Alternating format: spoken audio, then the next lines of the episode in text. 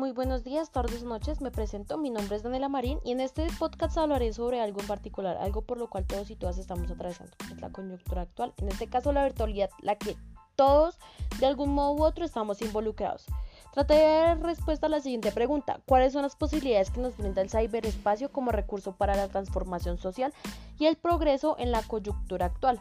La pregunta es muy buena. Yo pienso que las posibilidades que da el ciberespacio para la transformación de la sociedad, teniendo en cuenta tanto como el contexto de globalización en el que estamos sumergidos desde 1980 con la caída del muro de Berlín y el triunfo del capitalismo sobre el comunismo, tanto como el contexto de pandemia y crisis global que se siente a nivel, pues en el contexto actual a nivel mundial, valga la redundancia, son muchísimas.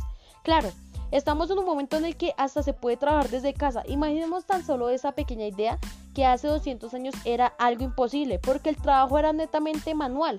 Claro, habían industrias, existían máquinas que pues nos ayudaban, pero hace 200 años hubiese sido impensable hacer cybertrabajo. Las posibilidades que nos está dando a nivel social, siento que lo que va a pasar es que las posibilidades de acelerar la globalización van a ser infinitas, tanto para bien como para mal. Que cada quien interpreta la la globalización según sus creencias y sus posturas, claro está. Pero algo a tener en cuenta, y es que el ciberespacio y las posibilidades que nos da este momento no cobijan a la población de la misma manera. Y en este sentido, la transformación de la sociedad no se va a dar de manera igual, y por ende no va a representar, digamos, que algo bueno en sí. Me explico, que las clases altas puedan acceder a sus clases de manera virtual sin ningún tipo de problema, mientras que las personas de clases muy muy bajas tienen que dejar de estudiar porque no pueden ir de manera presencial y no tienen las condiciones económicas que le permiten acceder a este ciberespacio. Genera que la brecha de desigualdad que ha sido perpetuada por siempre y más desde que existe pues el capitalismo, pues en últimas ensanche más. Claro, que va a representar grandes avances tecnológicos.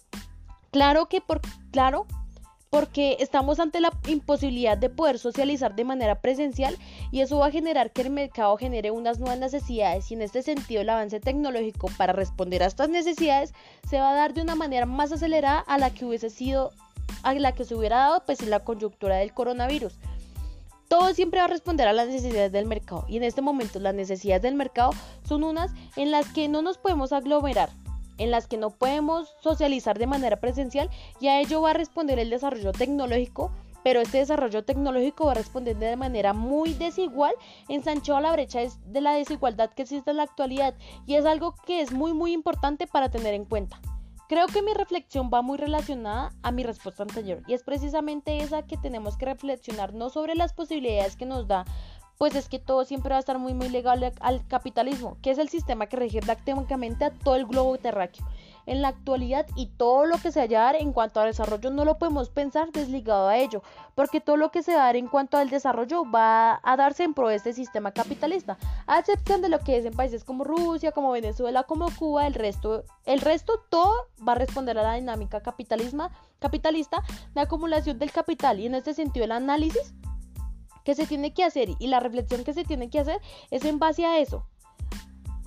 ¿De qué maneras estas, estas nuevas posibilidades que se nos brindan y este desarrollo tecnológico que se va a dar de manera pues más rápida de lo que se está dando ya puede generar una brecha más desigualdad de más desigualdad o por el contrario podemos trabajar para que en realidad lo que sea lo que se haga sea disminuirla a eso iría yo por el contrario podemos trabajar para que en realidad lo que se haga sea disminuirla. Eso diría yo. Creo que mi reflexión en lo que concierne a las posibilidades que nos da el ciberespacio en la actualidad, en la crisis actual, es de qué manera podemos usarlo para que no se ensanche la brecha de, de desigualdad que nos agobia en la actualidad, claro está. Por ejemplo, sucede que las condiciones económicas no permiten que en África la gente pueda estudiar. Allá no hay universidades y en África no tienen la economía fuerte para hacer instituciones educativas superiores. Ni siquiera tienen escuela bachiller. ¿Sí? Los niños en África no terminan su primaria, mucho menos las niñas, porque no hay una economía fuerte. El Estado tampoco está interesado en invertir en ello. Tampoco las instituciones privadas, pues estas ven al tercer mundo como una fuente de mano de obra barata. ¿Sí? Sin instituciones, sí, sin embargo, si el liberalismo no fuese tan feroz y se quisiese hacer algo, esta sería la situación perfecta para llevar el ciberespacio a todas las comunidades donde antes no se conocía y darle la posibilidad a los y las personas de que se eduquen. Resulta que en Boyacá hace tal vez cinco años hizo un proyecto en el cual habían personas que estaban tan tan alejadas de los cascos urbanos que no podían ir a estudiar, eran personas que querían iniciar una carrera universitaria, pero estaban tan alejadas de los cascos urbanos que no podían dejar a su familia abandonada, que no las querían dejar así, pero tampoco podían acceder a la educación.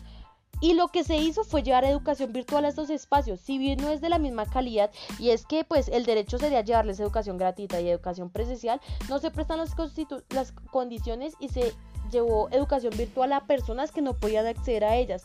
Y esto es solo un ejemplo de cómo las posibilidades que nos da el ciberespacio en la actualidad podrían transformar culturalmente la vida de demasiadas personas. Pese a ello, lo que decía en un principio, eh, esas posibilidades no se pueden desligar del contexto en el que estamos, y es que es un sistema capitalista que siempre va a estar trabajando no en pro de los beneficios de la sociedad y de las personas, sino que siempre va a estar en aras de servir al mercado, a las dinámicas del mercado, a la dinámica de producción, reproducción, acumulación del capital, y esto, pues, quiero hacer a esto la reflexión, a pensarlo también muy ligado al sistema capitalista.